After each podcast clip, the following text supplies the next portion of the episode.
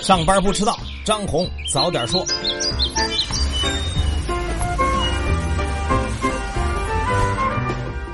各位听友早，今天是一月九号，星期三，欢迎收听今天的张红早点说。上来呢，还是说大事先说一个悲剧。昨天上午十一点十七分左右，北京宣师一附小发生了一起伤害孩子的事件，一共有二十个孩子受伤，嫌疑人呢也被警方当场控制。经过初步调查呢，嫌疑人贾某某是宣师一附小聘用的劳务派遣人员，日常呢从事维修工作。他的劳务派遣合同呢，在今年一月份呢就到期了，但是劳务公司没有跟他续签。贾某某为了发泄不满的情绪呢，就拿着日常工作用的手锤在课间。打伤了多名学生。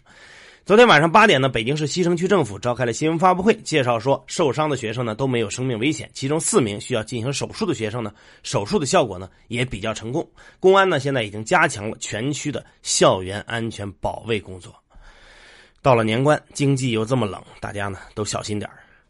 接下来说一说最近刷屏的最高法院案中神秘丢失的事最新的消息是由中央政法委牵头，中央纪委、国家监委、最高人民检察院、公安部参加成立了联合调查组，开始调查了。查清以后呢，将会向社会公布。最高人民法院党组呢，随即也召开了会议，表示坚决拥护联合调查组的调查，并将全力配合联合调查组工作。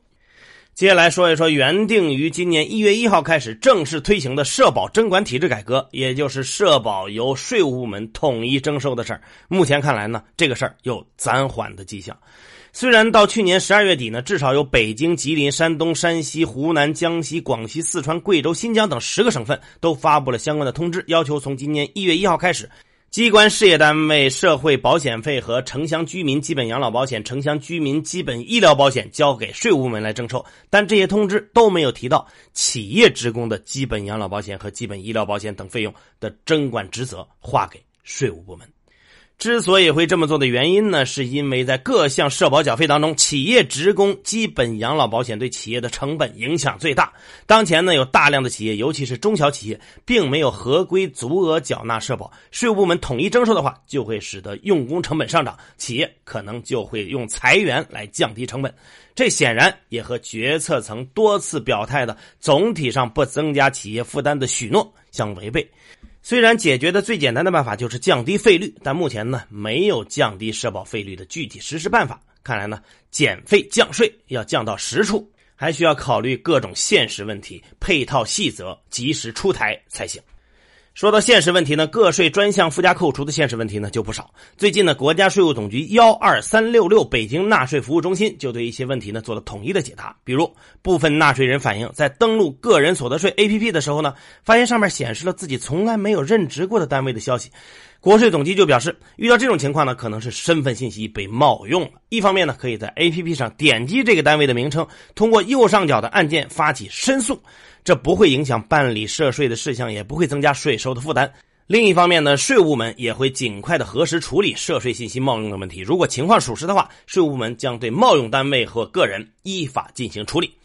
除此之外呢，大家反映比较多的还有房贷的问题。国税总局就表示，如果纳税人对本人或者配偶的房贷是否符合条件还不太确定的话，可以抓紧查阅合同或者咨询有关部门。尽快确定是否符合条件。如果确实在单位发工资前呢来不及报送的话，也没关系，可以在相关事项确定以后呢再填报扣除的信息。对于一月一号之后符合条件而没能享受的扣除，会在向单位报送相关信息之后呢年内剩余的月份补充享受，也可以在第二年的三月一号到六月三十号通过向税务机关办理享受扣除。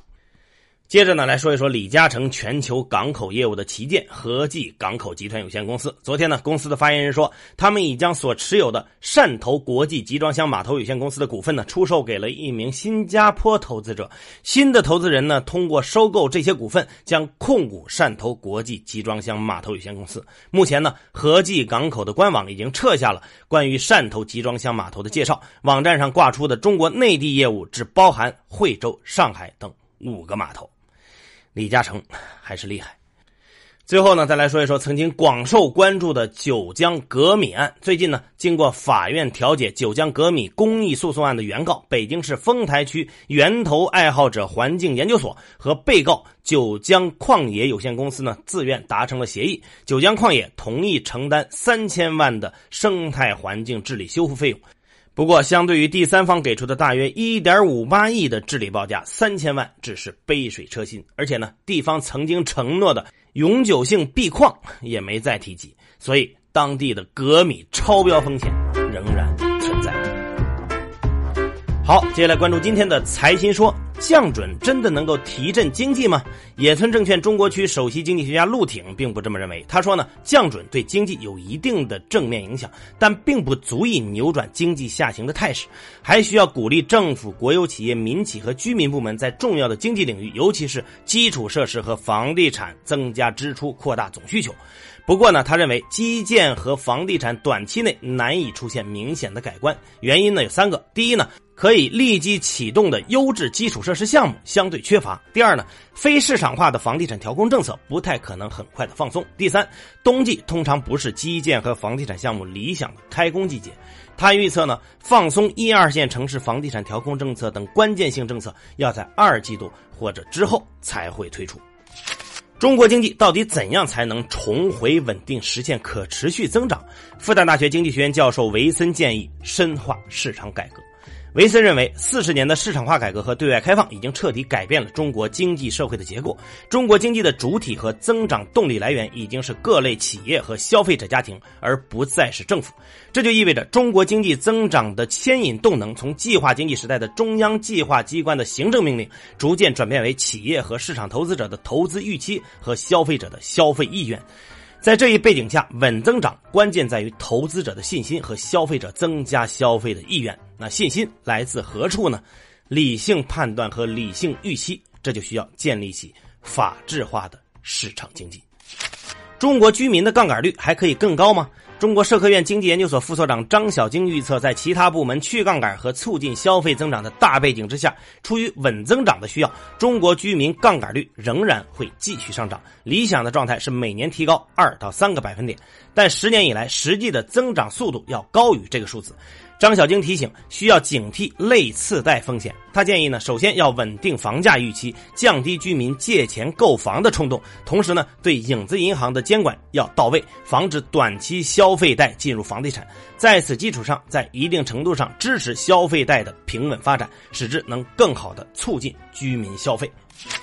好，接下来是张红一句话，看看今天有哪些重要的资讯不容错过。国家发改委副主任宁吉喆表示，今年中央预算内投资将重点投向异地扶贫搬迁、保障性安居工程、三农建设、重大基础设施建设、创新驱动和结构调整等领域。最近一个月，国家发改委批复了一批电网、高速铁路、机场等重大项目和城市轨道交通规划。天津发布有奖举报通告，举报保健品违法行为，最高奖励人民币两万元。天津持续开展打击、清理、整顿保健品乱象专项整治行动以来，已经对涉嫌传销及虚假宣传的五十一家保健品经营单位立案查处。上海税务局证实，目前网络中广泛流传的房东需要承担百分之十以上租金税率的内容是不实的。目前呢，上海以租金除以一点零五作为计税收入，如果计税收入达到三万元及以上的话，其综合税率是百分之五；如果计税收入在三万元以下，综合税率是百分之三点五。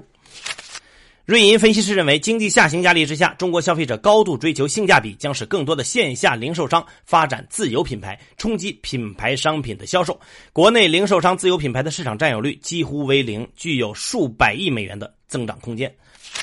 昨天，阿里健康和辉瑞制药在北京签署战略合作备忘录，将在药品追溯、智慧医疗等方面继续展开合作，并逐步探索用药安全、患者教育等领域的深度研究，还将建立创新型一体化医药健康服务的合作模式。格力电器公告说，北京市西城区法院没有对董明珠名下财产采取实际保全措施，也没有向其送达任何法律文书。此外呢，格力电器下发内部文件宣布，全员涨薪，总增加薪酬在十亿元以内。苏宁易购上调二零一八年业绩预告，由净利润七十五点八亿到八十亿，上调到了一百二十七点八八亿到一百三十二亿，同比增长超过百分之两百。有消息称，华为与袁隆平公司合作培养水稻，从十五亿亩盐碱地里改造出一亿亩的良田。华为回应说，没有任何从事水稻种植业务的计划，也没有发布任何与此相关的消息。同济大学医学院硕士陆经纬自杀三周以后，同济大学回应舆论称，已经暂停其导师陆彦军的教学工作，成立专门的调查组进行调查。沙特阿拉伯将计划比十一月每天减少八十万桶原油出口量，期望油价重回每桶八十美元。据了解呢，减产计划源于沙特将在二零一九年增加政府开支。